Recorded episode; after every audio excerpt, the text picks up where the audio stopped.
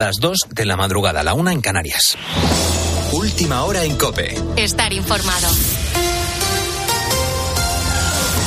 La Reserva Federal de Estados Unidos sube, sube los tipos de interés en un cuarto de punto. Juan Andrés Ruber, buenas noches. Hola, Carlos, ¿qué tal? Muy buenas noches. Están en su máximo nivel desde 2001 y la previsión en un principio era que se situaran en los niveles de 2007. A partir de ahora, lo que va a hacer el Banco Central estadounidense es analizar reunión a reunión, paso a paso, lo, lo que tienen que seguir. Todo en función de la inflación y el empleo en ese momento. Estos tipos, te recuerdo, nos pueden dar una idea de lo que vaya a hacer el Banco Central Europeo. Nos vamos a marchar hasta Washington, informa Juan Fierro.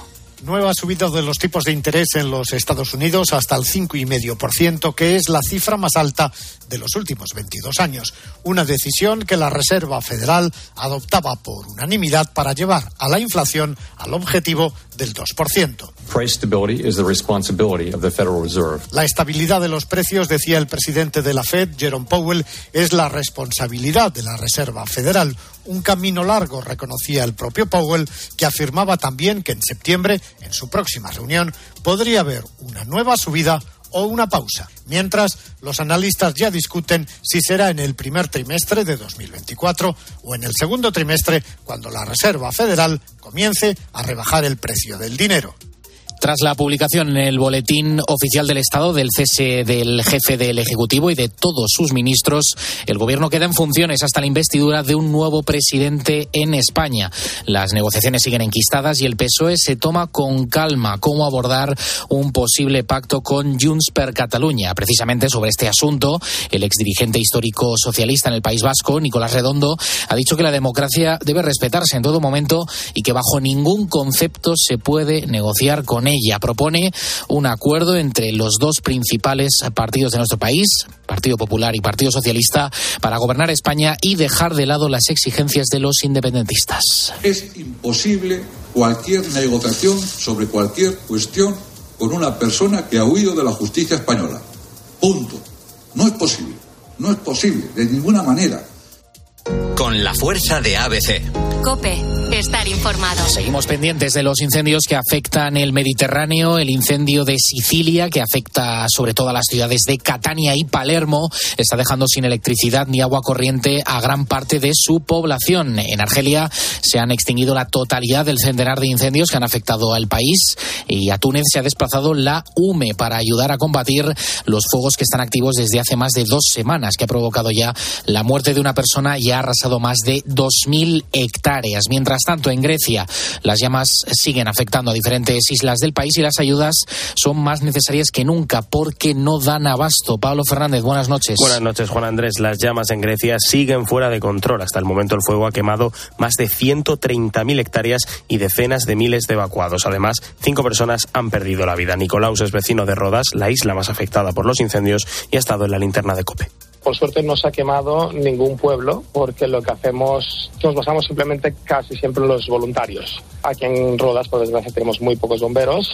eh, y los que tenemos, pobrecitos, no dan abasto, no pueden, porque la, la isla es muy grande y los bomberos que vienen vienen sobre todo desde otras ciudades, desde Salónicas, desde Atenas, son gente muy joven que no, no se conoce el terreno Mientras en Italia se va a declarar el estado de emergencia en cinco regiones, entre ellas Sicilia, donde los incendios tampoco dan tregua. Y en Argelia han logrado extinguir todos los incendios que llevaban activos desde el pasado domingo y que han acabado con la vida de 34 personas, mientras en Túnez un equipo de la UME y dos aviones apagafuegos del Ejército del Aire han estado ayudando a apagar los incendios que llevan activos más de dos semanas. Unos incendios que se extienden rápidamente por las altas temperaturas y por el cambio climático.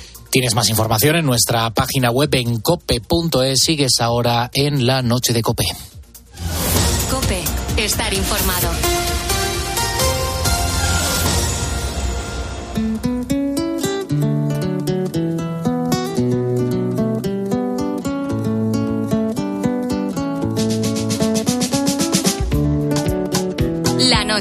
Beatriz Pérez Otín. Cope, estar informado.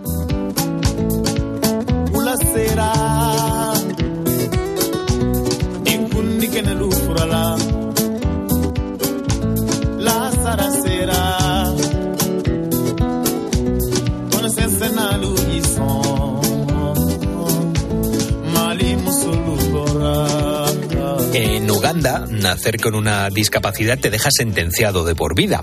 Apenas hay medios ni material para hacer un poco más digna la vida de estas personas. Para empezar, el terreno es abrupto y no pueden adaptar sus viviendas a su situación. No hay camas especiales ni sillas de ruedas.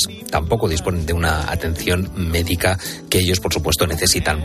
Seis estudiantes de la Universidad Politécnica de Cataluña han querido cambiar la vida de unos chicos que viven en Tororo, una ciudad al este de Uganda que la que viven 41.000 habitantes. Están fabricando sillas de ruedas a bajo coste con material de PVC.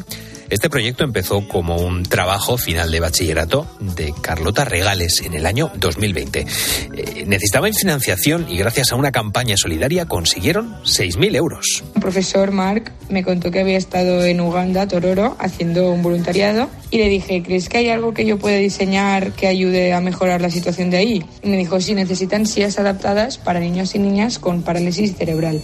Entonces hablé con distintos médicos para llegar a un diseño final que fuera funcional y útil, además de económico y fácil de hacer.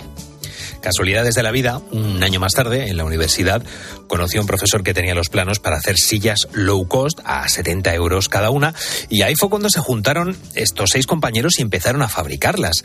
Desde que llegaron a Uganda, pasan los días en el taller y los niños se han convertido en sus alumnos, y por si fuera poco, muchos de ellos son sordomudos, y aún así esto pues no ha sido una barrera para ellos. Trabajar con los niños de la carpintería es una verdadera gozada porque son unos niños maravillosos, lo cogen todo a la primera y nos ayudan con lo que sea. Es verdad que el año pasado cuando llegamos no sabíamos que eran sordomudos, excepto dos. Entonces nos chocó porque dijimos, ahora cómo les enseñamos a construir sillas. Pero muy fácil porque nos han ayudado desde el principio, nos han enseñado lengua de signos y lo que pensábamos que iba a ser una barrera ha acabado siendo algo muy bonito.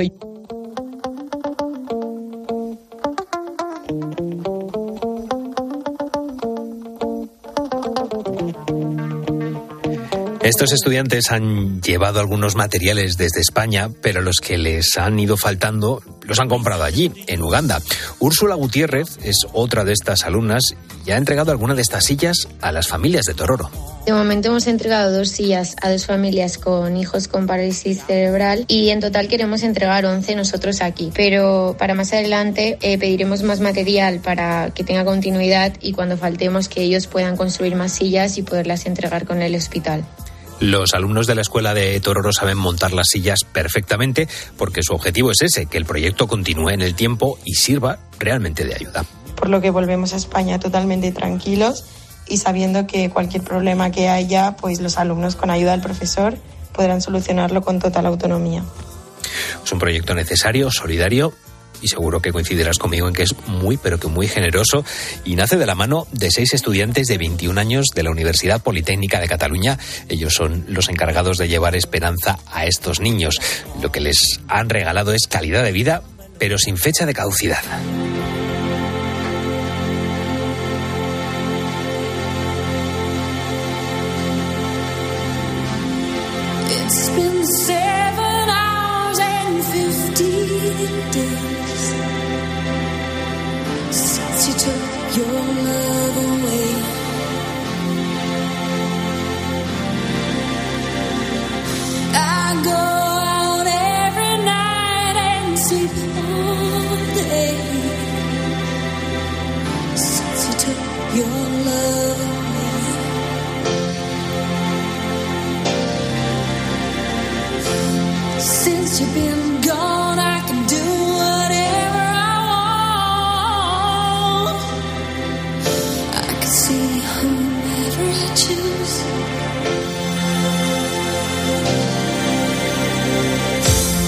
Eat my dinner in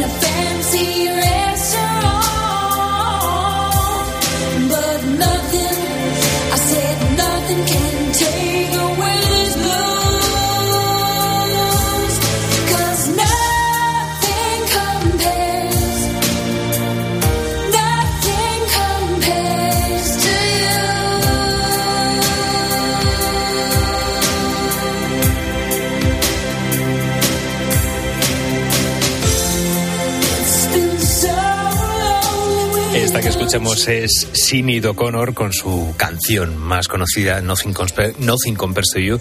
Eh, la artista irlandesa, ya lo sabrás, falleció ayer a los 56 años, según ha informado su familia en un comunicado, y las causas de la muerte aún no se conocen.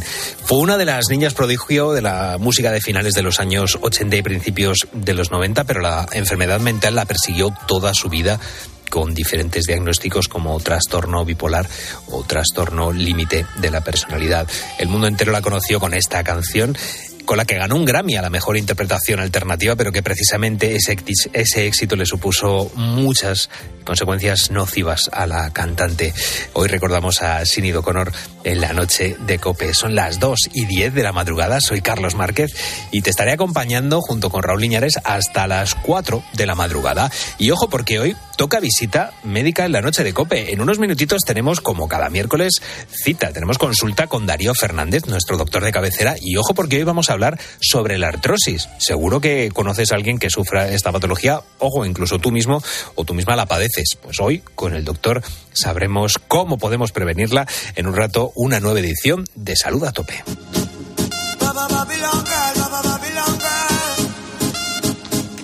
Para todos aquellos amores que, que fueron obligados a ser separados.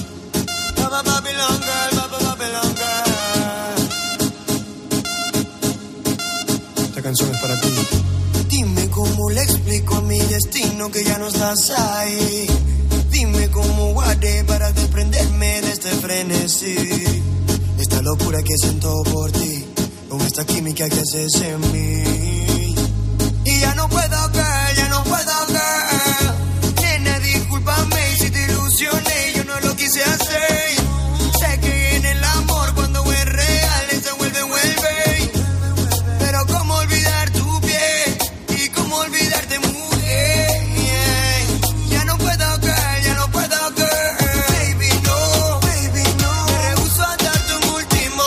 Danny Ocean, me rehuso. Esto es lo que suena en la. Bueno, suena, ya no sé si está de plena actualidad esta canción en las discotecas de. De plena actualidad no está, pero No, es, ¿verdad? es un temazo, nos encanta. Mira, de hecho vamos a mandarle un saludo a nuestra compañera Ana, que Ah, bueno, es, sí. es su canción favorita. Efectivamente, Y está Anita, Esto es un auténtico tema. Anita Quiles preparando ya los contenidos de, de- de Poniendo las calles con Carlos Moreno el Pulpo y nos ha dicho, oye, a ver si ponéis Me Rehuso de Danny Ocean. Pues nada, pues aquí está. Esto es como en la antigua, a la antigua usanza, canciones del oyente, ¿no? Pues, Por pues supuesto. en este caso, si Anita lo pide, pues se lo ponemos, ¿cómo no? Pues nada, lo que le estamos preguntando a nuestros oyentes hoy es a qué bar solían ir siempre, bar o discoteca, en función de lo que más les guste, y qué canción recordaban bailar en esos lugares a donde iban a tomarse pues de vez en cuando una copa con sus amigos. Pueden mandar su nota de voz al 661 20 15 12 y dejarnos su mensaje en redes sociales, en Twitter y Facebook, donde somos arroba la noche de cope. Precisamente en Facebook, Enrique Heredia nos comentaba, nunca he ido a una discoteca porque no me gusta la música que se oía. Claro, que comparada con la de ahora, se pueden considerar maestras. si lo sé, voy, ¿no? Bueno. A mí también me gusta el reggaetón antiguo, así que Bueno, le bueno. voy a dar la razón. ya está, ya está. No pasa nada. Vamos a escuchar ahora a Rafael Portugal que asocia el irse de bares con los partidos de su equipo. Mira, un clásico. En Burgos hay un bar que se llama El Barbieca y solemos ir después de los partidos del San Pablo Burgos y cada vez que hay una festividad, porque luego por la noche también lo usan como pub y como discoteca. Bien. Es que es, muy mítico que gane tu equipo y vas con toda la afición a celebrarlo. Bueno, pues mira. Hombre, es, es un buen lugar para ver el, el partido de fútbol, los, los bares, porque la que se monta ahí también es fina filipina. Y luego si ganas, pues precisamente eso. Se cierra, se convierte en pub Eso es. y ya ponen tu canción favorita. Y si pierdes, pues lo que dice, ¿no? Ahogar las, las penas con, con la bebida. Sí, bueno, eso ya depende de cada uno. Hay algunos que les gusta ir más a llorar a casa. Bueno, eso, Eso ya es. funciona. Yo sí que soy de ahogar. Y por último, vamos a escuchar a, a Carlos de Toledo, que también nos comentó qué canción no se cansaba de escuchar. Yo mi bar preferido de toda la vida hasta que me fui de, del barrio de Entrevías era un bar que se llamaba El Canales. Horas y horas y horas de barra tengo yo ahí. Luego iba a una discoteca en Orense, que era Quinta Avenida antiguamente, y la canción que nunca se me olvidará, la de Boys Don't Cry, de The Cure. No sé si lo he dicho bien, pero bueno, creo que me habéis entendido.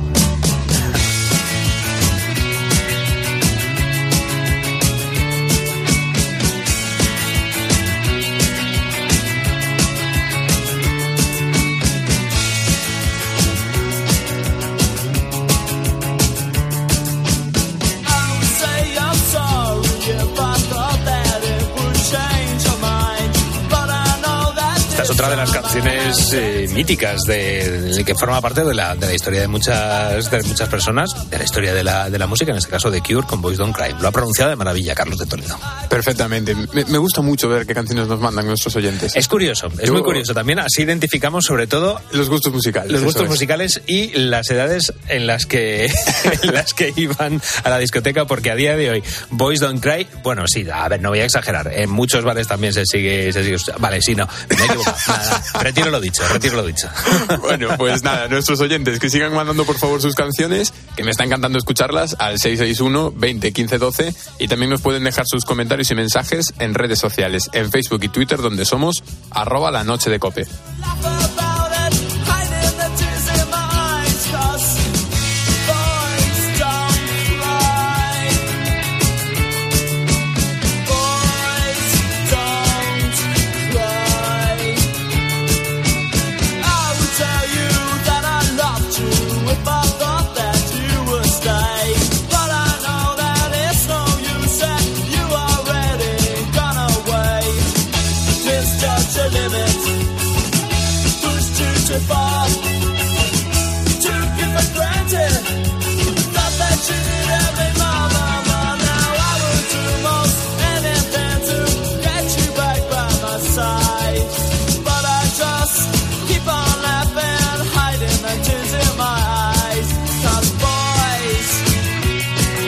Noche. Beatriz Pérez Otín. Cope. Estar informado. Seguimos en directo en la noche de Cope y durante los próximos minutos vamos a hablar de algo que tú y yo conocemos muy bien.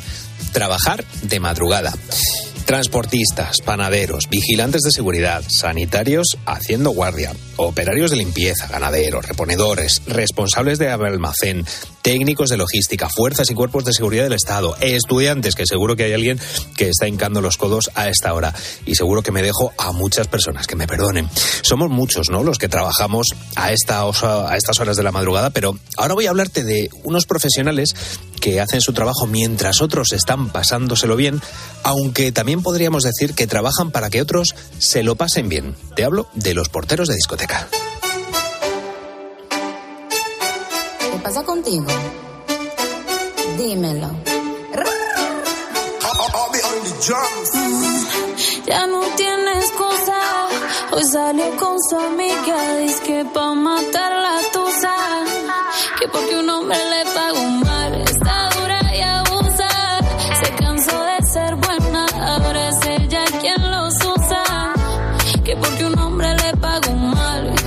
Sergio tiene un trabajo que a veces puede resultar complicado. Él tiene que vigilar eh, que la gente que entra en la discoteca lo haga en buenas condiciones, no solo de vestimenta, sino, digamos, eh, psicofísicas, pero también de que la conducta de la gente que está dentro sea la correcta. Ya digo que hay veces que esto puede que sea difícil. Adelante, perdona, con el vaso no puedes pasar, tíralo a la papelera, ¿vale? ¿Y por qué no puedo pasar? Ahora es cuando no vas a pasar, ¿Y por qué? porque ya te lo he dicho yo y no me vuelvas a tocar, ¿eh? ¿Qué vas a hacer? ¿Vas a pegar a una mujer? Necesito ayuda aquí en puerta. Ponte por ahí, no vas a pasar. ¿Algún problema por aquí, Sergio?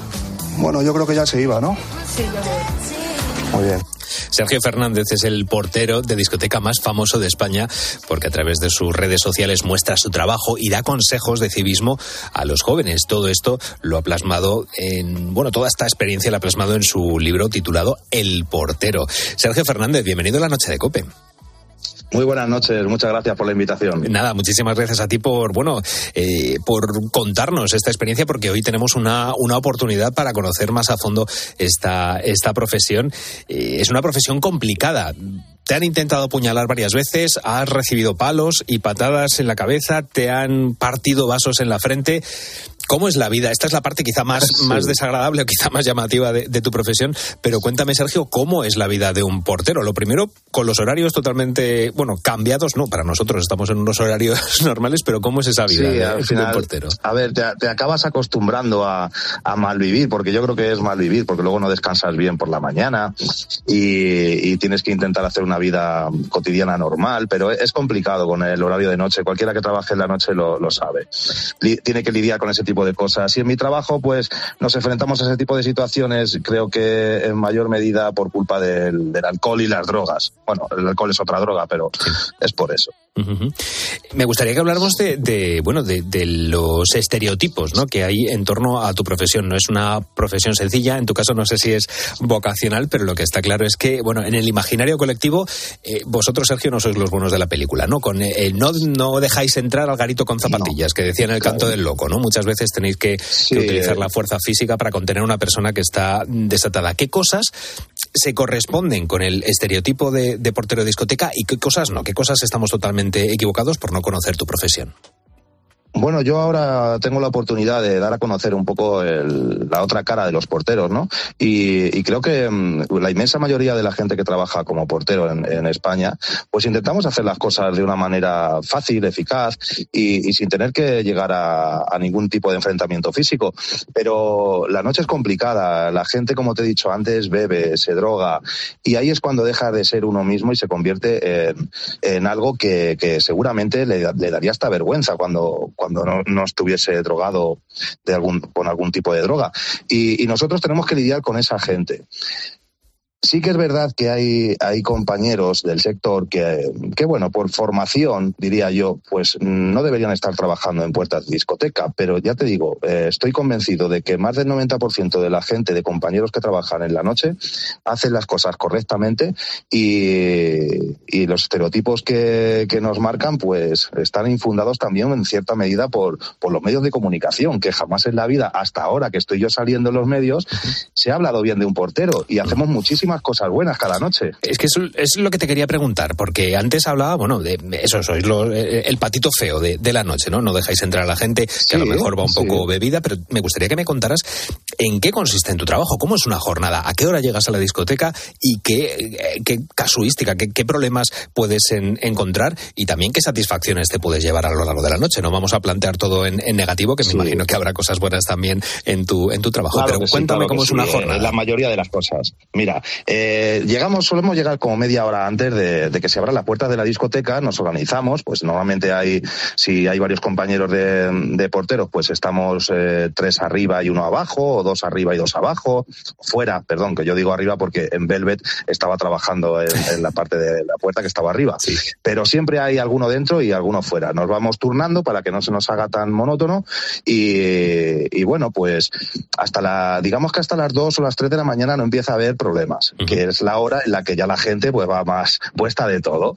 Y ahí es cuando empiezan a venir los problemas. Pero no todas las noches hay problemas y también surgen cosas pues interesantes, conoces a gente interesante, yo conocí a mi mujer allí y, y pueden pasar cosas muy bonitas también, aparte de las cosas malas, que te agredan o que te escupan o que te, yo qué sé, que te insulten. Pasan muchas cosas malas, pero la mayoría de los días no son así, también te pasan muchas cosas buenas. Has dicho que conociste a tu, a tu mujer en la discoteca. De hecho, eh, tienes cuatro hijos. Yo no sé, eh, claro, ¿qué consejos le da un padre que además conoce también la, la noche a sus, a sus hijos? Me imagino que, que no se habrán metido, no sé si están en, en- en edad de, de salir en discotecas, pero me imagino que si salen sabrá muy bien lo que hacer y lo que Sí. no hacer en absoluto. Tengo, tengo a mi hijo mayor con 21 años que no, es, no ha sido bajo mi influencia porque yo no, no he influenciado nada de esto. También es verdad que jamás hablo o hablaba de mi trabajo en casa, puesto que tampoco me hacía sentir orgulloso mi trabajo, mm, cosa que creo que le pasa a muchos, a muchos porteros, que nos da como reparo decir que somos porteros por lo que pueda pensar la gente, que, o que bien que somos agresivos, o que somos unos analfabetos, en fin, que intentas evitarlo. Pero mi hijo no ha salido de fiesta nunca a ninguna discoteca. ¿Y, y eso por qué? No le gusta. No le gusta. Yo le decía, vente un día, hijo, vente un día y que no, que no me apetece, papá, que no me apetece. Bueno, pues nada, mejor para mí, oye, mira, Hombre. más tranquilo me quedo yo. Claro, claro. Más tranquilo Es que me eso- quedo yo sabiendo que él no está por ahí. Claro, sobre todo porque tú habrás visto, a ver, también habrás visto, eh, es lo que decíamos, situaciones en las que la gente pues se, se comporta como se debe comportar, eh, pero también pues gente que va mm, eh, sobrepasada, puesta, eh, hasta arriba de, de alcohol y que te puede dar la, Sí. la noche.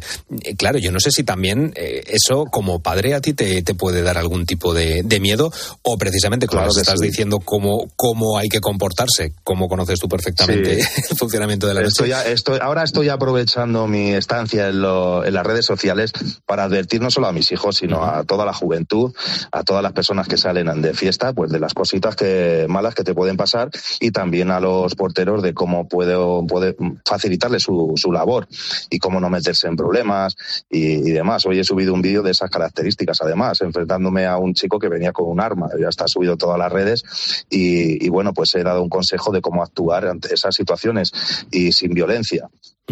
Eh, cuentas, Son cosas que pasan. claro, cuentas con más de 3 millones de seguidores en, en TikTok, en esta red social, claro, donde das consejo de, de civismo. Y esto, por ejemplo, es, es un ejemplo.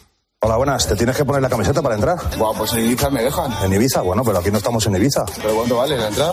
La entrada con dos consumiciones son 20 euros. Ni lo fuera en Ibiza. Joder, con Ibiza. ¿Vas a pasar o no?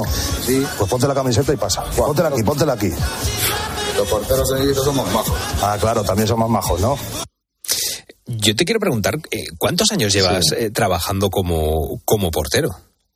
Pues 21 años y, y medio prácticamente, lo dejé hace cuatro meses por el tema de las redes sociales, pero así no ha sido todo seguido.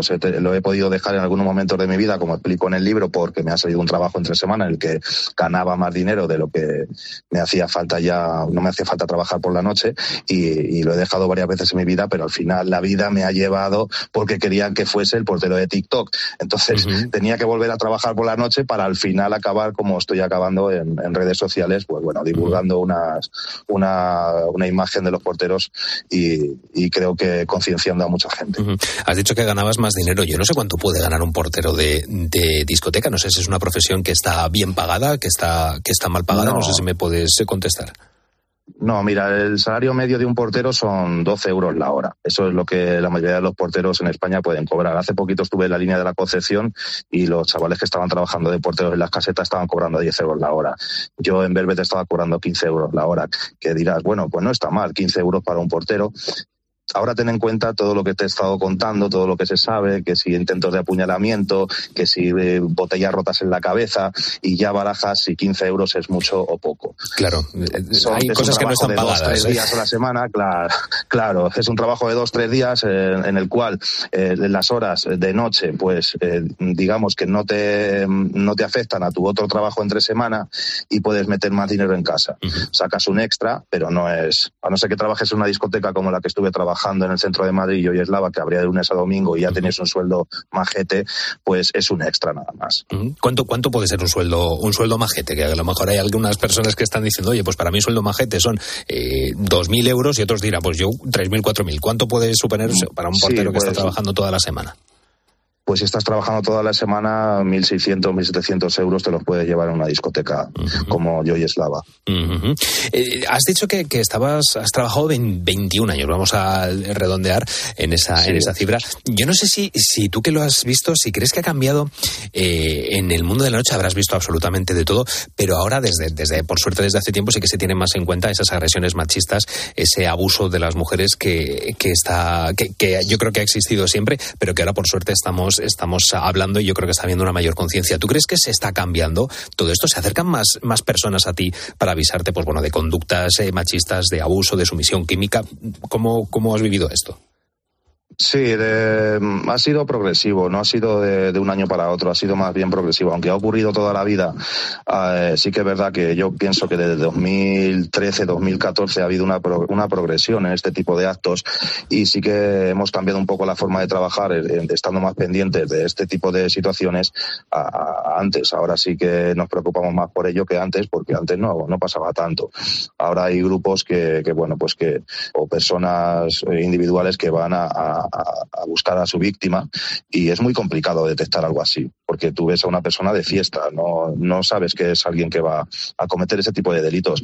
Y, sí que ha cambiado, ha cambiado. Ahora hay que tener más cuidadito con esas cosas y estar más pendiente, no sé por qué, no sé por qué ha pasado todo esto, pero está pasando y creo que, que bueno, concienciar a la gente eh, sobre esto, pues no viene nada mal. También hay, eh, eh, hay tíos que, que drogan a otros chavales para robarles. Quiero decir que no solo ocurre con las chicas, no solo ocurre con las chicas. Hay muchos casos en los que se droga a, a un chico para robarle un reloj que lleva de miles de euros o robarle la cartera o lo que Hombre, sea, pero son- esos son- casos también ocurren. Son cosas diferentes. El, el que te roben un reloj a que pueda haber alguna eh, posibilidad de, de violación. Sí, es, en- una balanza creo que pesa decir- una cosa más que otra. Sí, pero totalmente de acuerdo, pero, pero que, que también hay ese tipo de, de abusos en los, en los hombres. Pongo rosas sobre el Panamera. Pongo palmas sobre la Guantanamera. Llevo camarones la guantera. La hago pa' mi gente y lo hago a mi manera.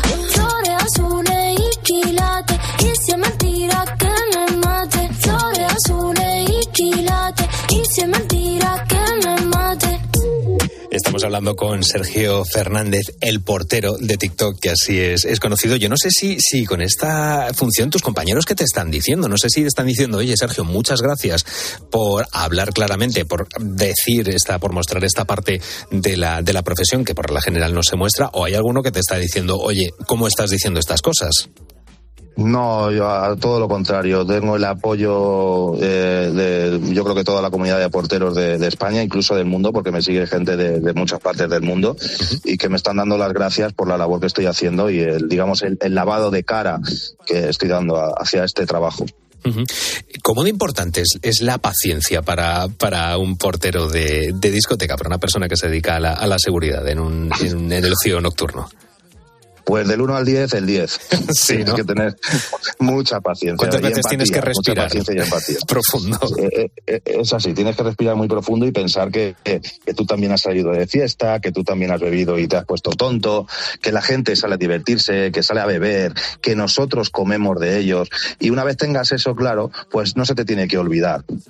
Es complicado, pero no se te tiene que olvidar. Y, y bueno, pues que la gente te insulta, pues bueno, que te insulte. Que la gente te falta el respeto de cualquier otra manera, pues bueno, ¿qué le vamos a hacer? No te dejes pegar, está claro. Yo no soy de los que pone la otra mejilla. Si me he tenido que defender para que no acabara en el suelo o en el hospital o en cualquier otro sitio, pues me he tenido que defender. A lo largo de 21 años se han dado las situaciones, pero siempre con, con mucha paciencia y empatía. Claro, porque además tú practicas eh, Muay Thai. Yo no sé si, si es necesario, es decir, de la misma manera en que pues nosotros los periodistas tenemos que saber ciertas cuestiones, hay cursos de, de reciclaje, tenemos que estar al día de muchas cosas. En el caso de los porteros de, de discoteca, ¿esa formación. En todos los casos pasa por la defensa personal o, no es necesario? No, no, no.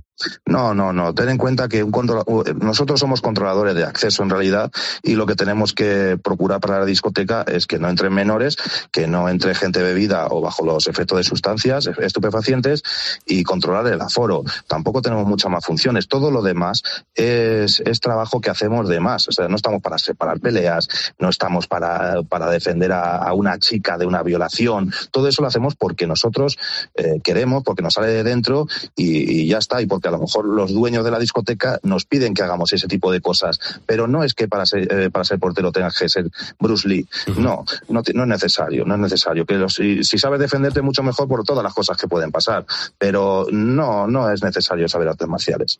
Eh, Llevamos toda la noche orbitando, bueno, este rato de conversación quiero, quiero decir, orbitando sobre un tema que yo creo que es, que es delicado, que es la noche y las drogas. Yo he estado trabajando eh, como técnico de, de luces en una, en una discoteca muy importante del centro de Madrid y desgraciadamente he visto a, a gente que, que, bueno, que en, que en horario laboral estaba consumiendo eh, cocaína, estaba consumiendo eh, sustancias eh, ilegales. Yo te quiero preguntar abiertamente qué papel juegan las drogas en el, en el ocio nocturno. Yo creo que es un trabajo, el, el de los porteros de discoteca, muy complicado, con una exigencia física y con un cambio de horario importante. Yo no sé qué papel juegan en este caso, en, en este gremio, eh, las sustancias estupefacientes, porque es, es un hecho que, que, bueno, no, no es general, pero yo, yo ya digo, yo hablo de mi, de mi experiencia, que yo he visto a, a compañeros que, que consumían este tipo de, de sustancias.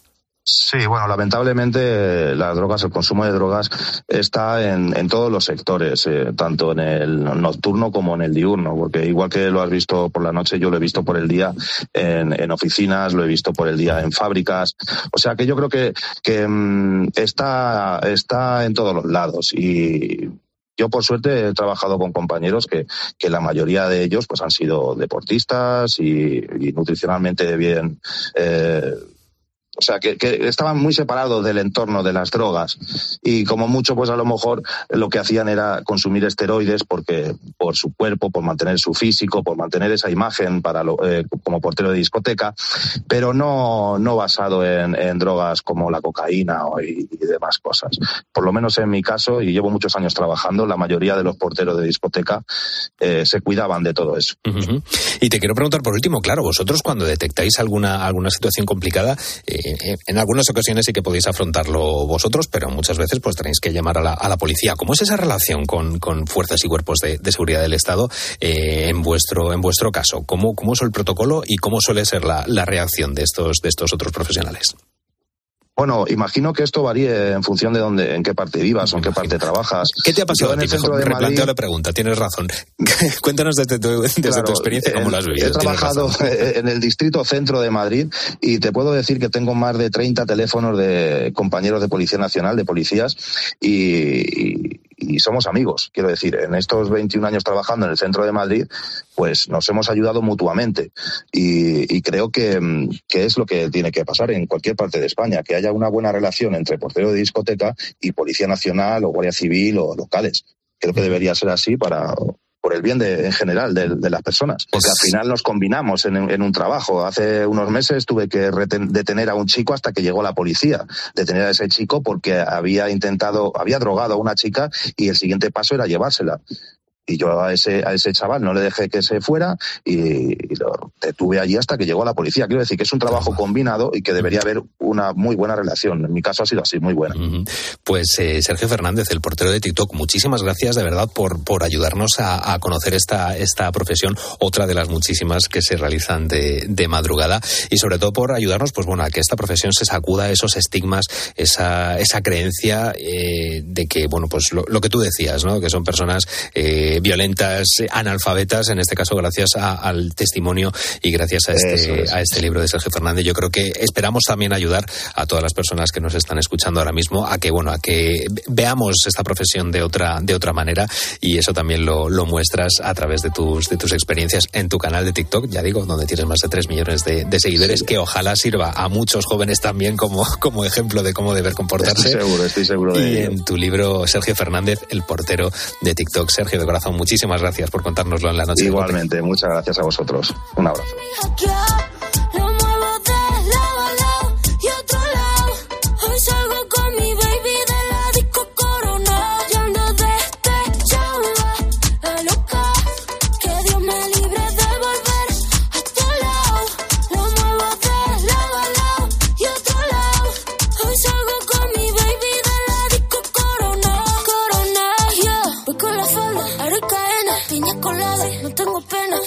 La. Ella es la jefa, ella lo baila, ella me enseña. Hoy no trabaja, está morena. Fuck la fama, fuck la faena. La noche es larga, la noche está buena. Mambo violento, fin del problema. Mira que fácil te lo voy a. ABC, one, two, three. Mira que fácil te lo voy a. Que estamos tu mami, ya no está para ti. Mira que fácil te lo voy a. canción, Raúl Liñares, sí que se baila, esta sí que es también de las que se baila ahora, ¿no? La despesa de, de Rosalía. Y además Rosalía la bailará mucho. Así que, mira, ahí la llevas. Pero Un abrazo, un abrazo. Un abrazo, Rosalía. un abrazo. Rosalía. Bueno, pues, Buitos, eh, ¿cómo se llamaba ese bar al que ibais siempre? ¿Por qué era tan especial? ¿Y qué canción recordáis bailar en esa disco que, frecuentabais? Mandarme vuestra de voz, nota de voz al 661 20 15 12 o dejarnos vuestro mensaje en redes sociales, en Twitter y Facebook, donde somos arroba la noche de cope. Antonio García Cuadrado nos decía, yo en mi época iba al Caos, al Heavy, al Excalibur, que eran los bares típicos de rock y heavy de Vallecas. Este es más heavy que no lluvia de hecho. ¿Los- los conoces? Sí, sí, sí. ¿Los sí. En alguno de esos he estado, en Vallecas. Un abrazo. pues eran bares que le gustaban mucho a Antonio. Escuchamos también lo que nos dicen el chef José Domínguez y Salva de Murcia, que ambos trabajaron en la noche. Vamos a echar para atrás al año 83. 1983, mis comienzos fueron como portero de discoteca. Ya que tenía que hacer práctica para comprar los libros para estudiar en la universidad. Tras trabajar 15 años en el mundo de la noche, en discoteca y en pub, fui dueño de un pub en el centro de Murcia y, bueno, más pequeño, más acogedor, eh, discoteca más grande, multitud de gente y más agobio. Eso va en gusto. Y Orquestas de Galicia, espacio amplio y es lo mejor. O sea, Claro. eso ya, vamos, el top uno. Y ahora escuchamos a Víctor de Villagarcía, que además de decirnos por dónde salía, también nos indica la canción más especial para él. Mi bar preferido era el bar Lucky y pues era tan especial porque nos juntábamos ahí toda la pandilla y ahí nos íbamos a, por ahí de marcha ya. ¿Qué canción recuerdo bailar en la disco? Pues la de, la de Corona y para mí la más especial, una de Ren, Losing My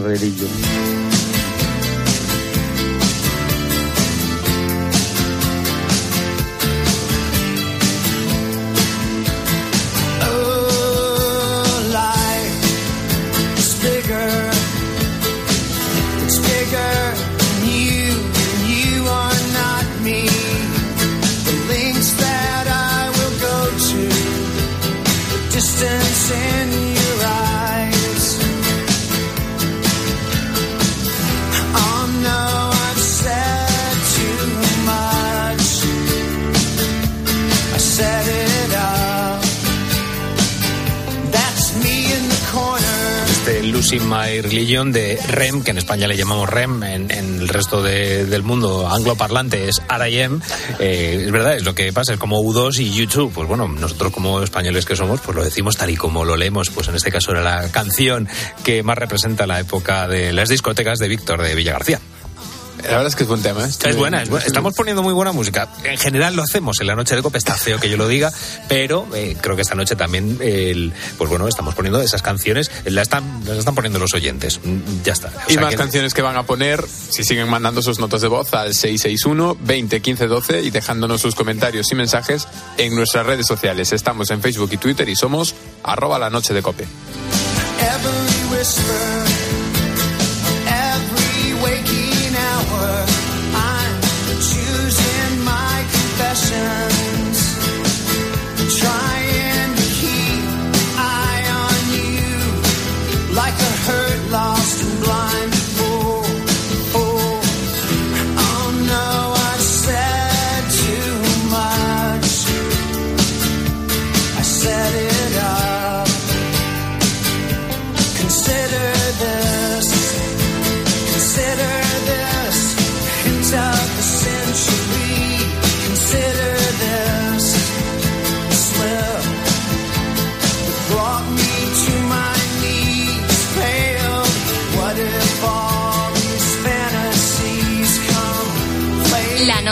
Beatriz Pérez Otín. Cope. Estar informado. Ha llegado el momento de la madrugada en la que vamos a hablar de salud. Y hoy vamos a tratar un tema que afecta y que le quita el sueño a muchas personas, y sobre todo a las mujeres. Te hablo de la artrosis. Según la encuesta europea de salud en España del año 2020, el 19 por- 19,7% de las mujeres sufren artrosis. Dicho de otra manera, afecta a 4.860.881 mujeres, casi 5 millones de mujeres afectadas por esta patología. Es una condición médica que en la actualidad genera preocupación y sobre todo dolor en las personas que la padecen, que en todo el mundo ya son más de 500 millones de personas.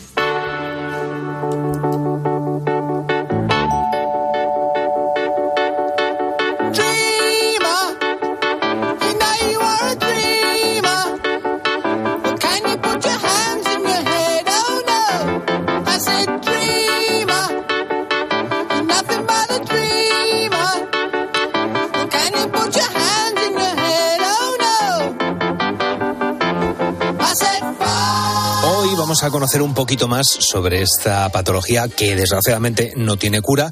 Vamos a conocer sus aspectos clave, sus síntomas y sus tratamientos, porque sí que se puede tratar. Para ello, damos la bienvenida una semana más al doctor Darío Fernández, médico de familia, psicólogo clínico y exprofesor de la Facultad de Psicología de la Universidad Complutense de Madrid. Darío, muy buenas noches. ¿Qué tal Buenas estás? noches, muy bien. ¿De artrosis cómo vas tú? Pues por ahora me está respetando. Bien, hombre, siendo una persona deportista y cuidándote tanto como te cuidas, me imaginaba la, la respuesta. Pero claro, estamos hablando de artrosis, hay muchas personas que a esta hora de la madrugada a lo mejor están tirados en la cama, pues, fastidiadísimos con el dolor y porque están precisamente eh, padeciendo esa artrosis. Pero para quien no la conozca tan de cerca, vamos a explicar qué es exactamente la artrosis. Pues mira, es una enfermedad lógicamente de las articulaciones en las que el cartílago, que es el protector de las superficies articulares que contactan la articulación, se ha desgastado y pone en contacto esas dos superficies de, de los huesos y se produce el dolor, la rigidez y como consecuencia de ese roce también se produce un crecimiento. Por eso están muy abultadas las articulaciones. Oh, entiendo, entiendo. Vale. Es que tengo familiares que la, que la padecen y ahora con lo que has dicho de, de miembros abultados, es verdad, las manos muchas veces, lo- los dedos de las manos, que ya no te puedes ni, ni quitar el, el anillo, también es otro de los otro de los síntomas. ¿A qué articulaciones afecta más? Estaba yo hablando de las manos mm, y creo que no es la única articulación. No, no, por supuesto, es una afecta sobre todo a aquellas articulaciones que sufren más descarga, más roce, ¿no? por ejemplo la rodilla, la de la cadera, pero en definitiva puede afectar a cualquier articulación, ¿eh? también a las articulaciones de las cervicales, de las manos, pero las manos siempre la artrosis afecta a las articulaciones distales, ¿eh? no a las ¿Cuáles son las proximales, distales? pues las que están más lejos de la mano, las últimas falanges. Ah, claro, los últimos, los Sí, últimos falanges. las que están en los nudillos de los dedos que llamamos, eso afecta más la artritis. Ah, bueno, eh, es que es otra de las, de las preguntas que, eh, que tenemos. Si la artritis y la artrosis es lo mismo.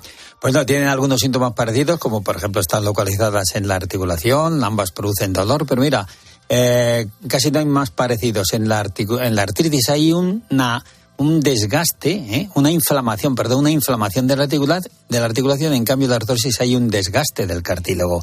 El dolor de la artritis es constante y en cambio el dolor de la artrosis pues aparece en reposo, pero cuando empezamos a andar y a calentar la articulación suele aliviarse.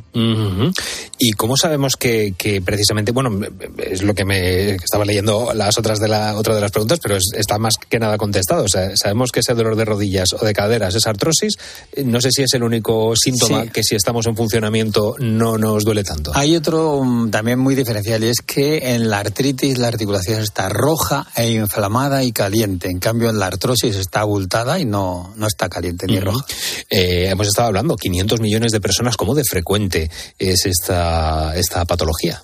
Sí, es muy frecuente por la bipedestación, porque tenemos una, postura hace pocos millones de años, andábamos a cuatro patas. Entonces, no ha evolucionado tanto el organismo y sufrimos mucho desgaste y sobre todo también por malposiciones que tenemos y malas posturas.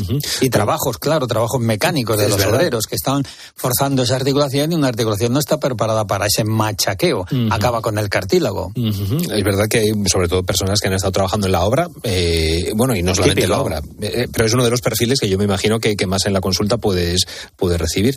Eh, yo no sé, hay personas que, tenemos miedo, claro, tenemos familiares que, que tienen esa, esa eh, artrosis. Yo no sé si es una enfermedad hereditaria. No, no es hereditaria, aunque sí que hay una predisposición, pero además de los genes hay otros factores muy em, precipitantes de la artrosis, como es la obesidad o el sedentarismo. Vale, pues eh, tomamos nota, tomamos nota que si queremos, bueno, como todo, ¿no? Siempre la obesidad y el sedentarismo yo creo que es de las Es causas... que es de- una enfermedad, de- la obesidad es una enfermedad. Claro, claro, claro. Es, es- es- cuesta muchas veces para las personas que tenemos sobrepeso afrontarlo, pero es verdad que, que no nos, nos beneficia en, en absoluto. Muchas pacientes me han acusado a mí de usted es que todo se lo achaca a la obesidad. Hombre, eh, es, es que es un factor para, Mucha, para todo. mucha, para, sí. Para la tensión, para la diabetes, para la artrosis, para la depresión, para el cáncer. Para, para muchos, pues bueno, pues eh, esto es un tema también a, a tratar, el cómo, el cómo perder peso sin, sin sufrir mucho. Si quieres lo hablamos otra Y semana. es posible, es posible. Es posible. ¿eh? Otro día hablamos. Pues otra mira, noche. perfecto, cerramos tema aquí en directo. Eh, claro, yo no sé si es un, un estigma o, o un, eh, un mito, mejor dicho, el que la artrosis es una enfermedad que afecta solo a las personas mayores. Yo no sé si a personas jóvenes también puede afectar. Supuesto, por supuesto, a personas menores de los 40 puede afectarlos porque tengan una infección en esa articulación, porque tengan algún trastorno metabólico, como por ejemplo acumular mucho hierro, la meocromatosis, o acumular cobre en la enfermedad de Wilson, o también la enfermedad de la gota, pueden terminar en una artrosis. Vaya. Y claro, eh, te quería preguntar, bueno, eh, lo he dicho yo al principio, la artrosis no tiene cura, pero me imagino que tiene tratamiento. Claro, no tiene cura, pero claro, tiene tratamiento y podemos detenerla, podemos pararla y podemos aliviar esos síntomas con calentar esa articulación, con fisioterapia, con estiramientos, con tai chi, con aquagym, andar en, andar en la, en la piscina, eh, pues es muy bueno porque fortalece esos músculos que hay al lado de la articulación. O sea, se pueden hacer muchas cosas. O sea que esto de ir andando por la orilla de la, de la playa, los que estén ahora cerca de la playa, ese Sí, ejercicio y, está y bien. dentro del agua, ¿eh? dentro, del, agua. porque esa resistencia fortalece los músculos que hay alrededor de las articulaciones.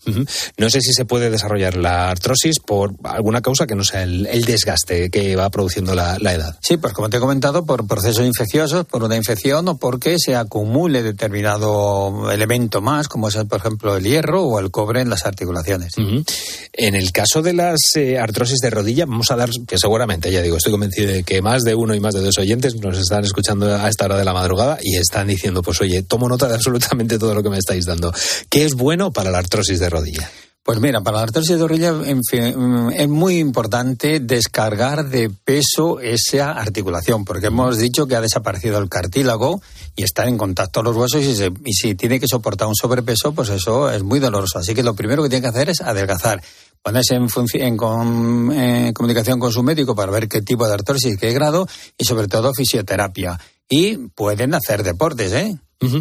¿Y qué podemos hacer, además de ese, de ese ejercicio, para frenar esa evolución de Sí, la pues podemos caminar, podemos hacer eh, natación, podemos hacer eh, bici y podemos hacer también pues eh, tai chi. Y, eh, Claro, y pero pilates. Hay, hay personas que a lo mejor dicen, pero si no me puedo ni mover de- Claro, del sofá, claro. ¿cómo, cómo hacemos que esas personas Pues, se puedan mover y empiecen a. Como hemos dicho en la, articula- en la artrosis, la trampa que tiene es que el dolor aparece al inicio, pero si aguantamos un poquito y sobre todo, yo recomiendo a mis pacientes que antes de, de levantarse y ponerse a andar, calienten la articulación desde la posición sentada, Ah. que flexionen y extiendan esa rodilla para que la caliente en rodamiento y mm, pasado un ratito ya ese dolor se libera. Y también pueden tomarse antes de salir a pasear pues un paracetamol. Ah, bueno, también puede, puede ayudarnos, que sabemos que siempre podemos tirar de la, de la química.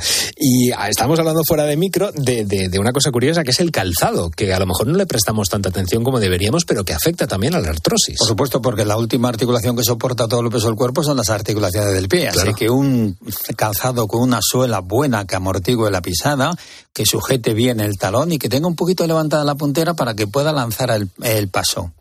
Bueno, pues has hablado tú de calentar, calienta, porque ahora llega esta ronda de las preguntas cortas de maratonianas, maratonianas que siempre le hacemos al doctor Darío Fernández.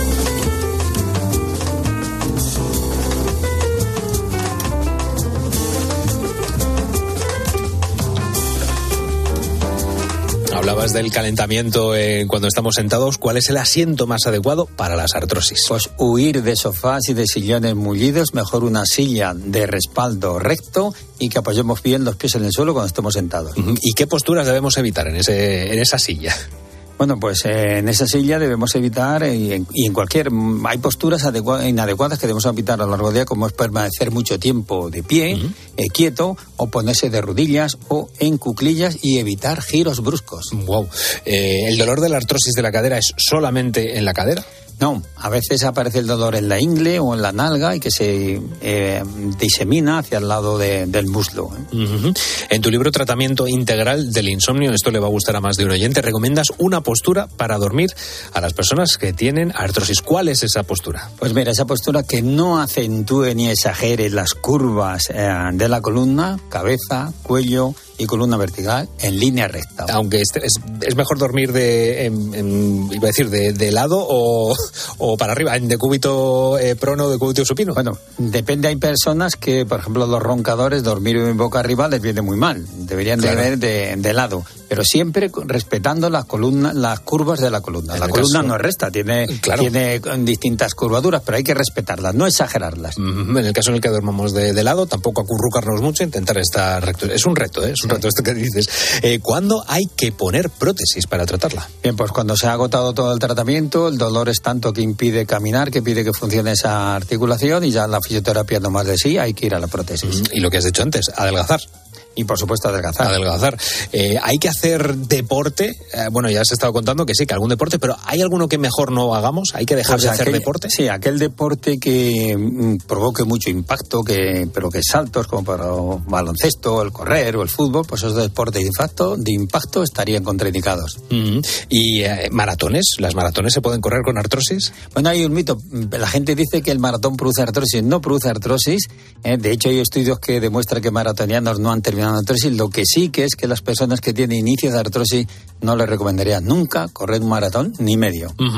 ¿Y un remedio casero para la artrosis, para finalizar? Bueno, pues aplicar alternativamente durante unos 15 minutos calor y frío para favorecer la circulación la- y activar la circulación de esa articulación. Ahora que dices, antes de terminar, lo del, lo del calor local, esa mantita que nos ponemos, por la general tendemos a ponernosla a media hora, una hora, y no es bueno, hay que tenerla eh, periodos muy cortos de tiempo. Bien, por supuesto, esa está indicada cuando hay una contractura muscular, que a veces la articulación conlleva una, una contractura muscular de la zona dolorosa. Entonces está bien, pero no habría que ponerlo durante tanto tiempo. O sea, siempre que pongamos la, esa mantita eléctrica o esa, esa bolsita de semillas de Y cerezas... cuidar, y cuidar la postura, ¿eh? A la hora de sentarse. Importante. Bueno, pues todos estos son los trucos que nos da Darío Fernández para intentar, bueno, eh, hacer, hacer frente a la enfermedad de la que hemos estado hablando hoy y que seguro que muchas personas que nos están escuchando la padecen, la artrosis. Darío Fernández, médico de familia, psicólogo clínico y ex profesor de la Facultad de Psicología de la Universidad Complutense de Madrid. Muchísimas gracias. Buenas noches, muchas gracias.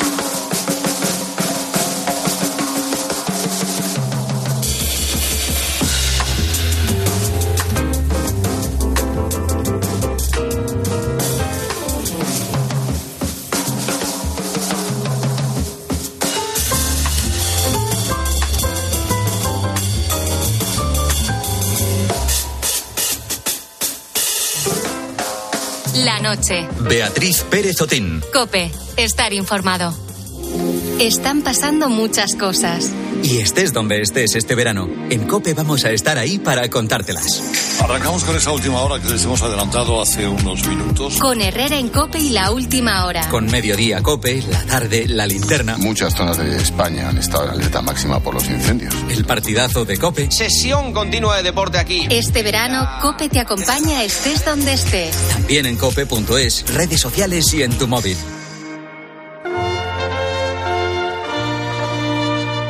¿Y ahora qué? Ahora, máster universitario en Radio COPE, organizado por la Fundación COPE y por la Universidad San Pablo CEU, con un año de prácticas remuneradas. Porque la radio en la que crees es la radio en la que puedes aprender junto a los comunicadores líderes. Fórmate a su lado como periodista 360. ¿Por qué hay que atender ese dato? Porque ahí se engloban todos los... Dato fundamental para entender el viraje de la política. Empezó el partido, Albert. Sí, arrancado. Máster universitario en Radio COPE. La radio en la que crees es la radio que te hará crecer. Infórmate en fundacioncope.com y en el 91 828 39 30. Hoy me pregunto qué será de ti. Te tuve cerca y ahora estás tan lejos. Pero prohibirme recordar lo nuestro es imposible, es imposible. No me perdono, sé que te perdí.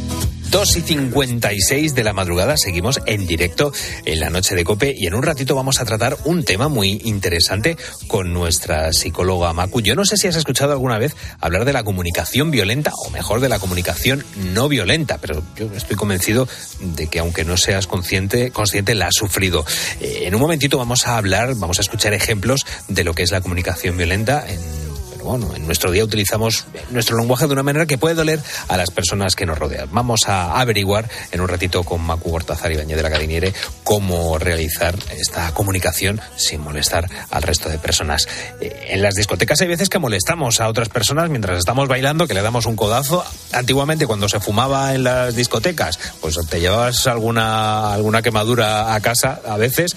Eh, y es que estamos preguntando por los, esos momentos en las discotecas. ¿Cuáles eran esas discotecas favoritas de nuestros búhos? ¿Y cuáles eran las canciones que, que les gustaba escuchar en ellas? Nos están mandando sus notas de voz al 661 20 15 12 y también nos escriben en nuestras redes sociales arroba la noche de cope. Loli nos decía, jamás he ido a la discoteca. Mi madre era muy estricta y en mi época se hacían más los guateques caseros. pero me encantaba y me encanta el dúo dinámico. Quisiera ser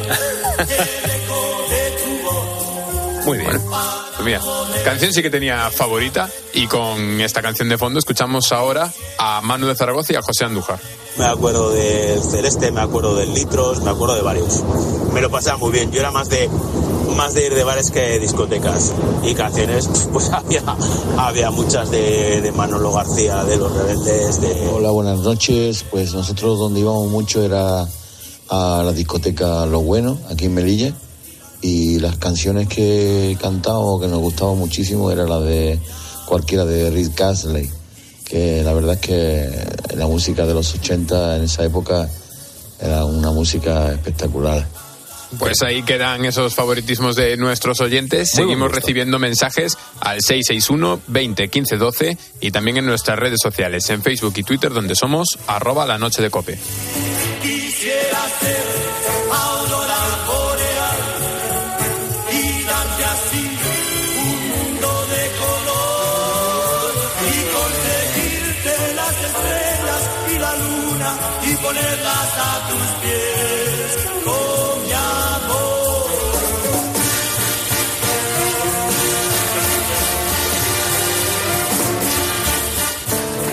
Testigos de la fe. La vivencia de los cristianos en Cope. Albert Arrufat, capellán de Estela Maris en Segorbe, Castellón. Es muy diverso eh, según el, el sector o el momento en el que estamos. El marino tiene que pasar grandes mucho tiempo fuera de casa. El marino tiene un carácter especial tal, tal vez por eso también, porque viven en grupo aislado durante mucho tiempo y, y se nota que, bueno, cuando nosotros como Estela Maris nos acercamos a ellos y ven una cara nueva, pues parece que la acogida se recibe con más fuerza, ¿no? Con más interés y con más alegría.